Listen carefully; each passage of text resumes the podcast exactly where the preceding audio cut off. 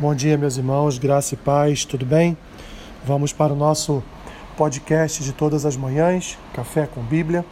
Hoje, dia 11 de outubro, faremos a leitura e uma breve reflexão no texto que se encontra no Evangelho de Mateus, capítulo 24, versículo 14, que diz assim: E será pregado este Evangelho do Reino por todo o mundo, para testemunho a todas as nações. Então virá o fim. Esse texto, meus irmãos, que Mateus nos apresenta aqui no capítulo 24, eh, Jesus está falando a respeito do princípio das dores. Estava transmitindo aos seus discípulos aquilo que aconteceria no futuro, falsos profetas, rumores de guerras, o amor se esfriaria de muitos Jesus vai chamar esse período como princípio das dores, ou seja, um tempo em que todos serão atribulados, em que a igreja será será perseguida, será odiada por todas as nações por causa do nome de Jesus, muitos escândalos, traições, ódio um pelos outros, falsos profetas, pessoas se levantarão como se fossem o próprio Senhor Jesus e enganarão a muitos, levarão muitos, meus irmãos, ao, ao engano.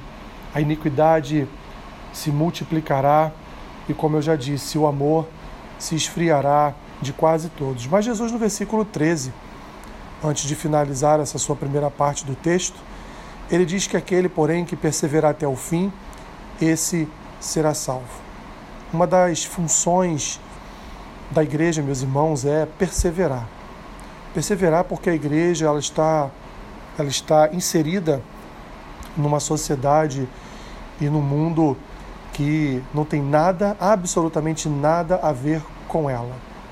Pensamos de uma forma, da forma que cremos ser verdadeira, porque a Escritura é a palavra da verdade do Senhor para nós, enquanto o mundo crê na sua própria verdade, enquanto o mundo estabelece dentro da sua cosmovisão, a sua própria verdade. E assim então caminham segundo os desejos, as concupiscências dos seus corações, levando então todos à perdição. Mas a igreja não, a igreja, ela, como um símbolo ou um testemunho da palavra de Deus, a igreja como um, um baluarte do mundo, sim, porque o mundo só não foi destruído até agora, porque a igreja ainda está aqui presente.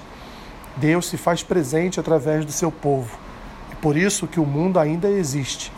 Assim, meus irmãos, a igreja, nós, o povo de Deus, somos, portanto, aqueles que representam o Senhor aqui na terra. E Jesus, então, coloca para nós exatamente tudo aquilo que vai acontecer no futuro, aliás, que já tem acontecido nos nossos tempos e acontecerá mais ainda no, nos anos que se seguem, no futuro que está diante de nós. Mas uma coisa ele deixa clara: que antes da sua vinda, antes do fim, ele, o seu evangelho, o seu nome será pregado em todo o reino do mundo.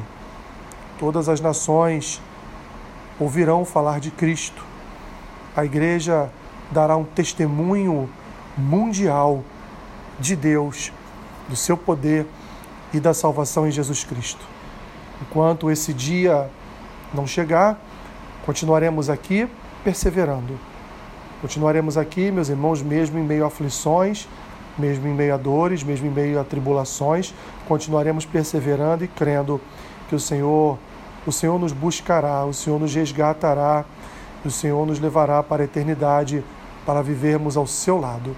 Essa é a nossa esperança, essa é a nossa fé, é nisso que cremos e por isso, meus irmãos, perseveramos todos os dias aguardando aquele dia que Jesus chama de fim, ou, como declara o Antigo Testamento, o dia do juízo de Deus ou o grande dia da ira do Senhor. Permaneçam firmes, irmãos e irmãs, na rocha que é a nossa segurança. Senhor, obrigado. Obrigado porque a tua palavra nos transmite segurança. A tua palavra renova a nossa fé. A tua palavra, Senhor, ela ela aponta para um futuro eterno ao teu lado, vivendo plenitude da alegria e da felicidade eternas. Abençoe o dia do meu irmão e da minha irmã, que o Senhor venha, Pai, a tratar, a cuidar, a curar quem estiver enfermo.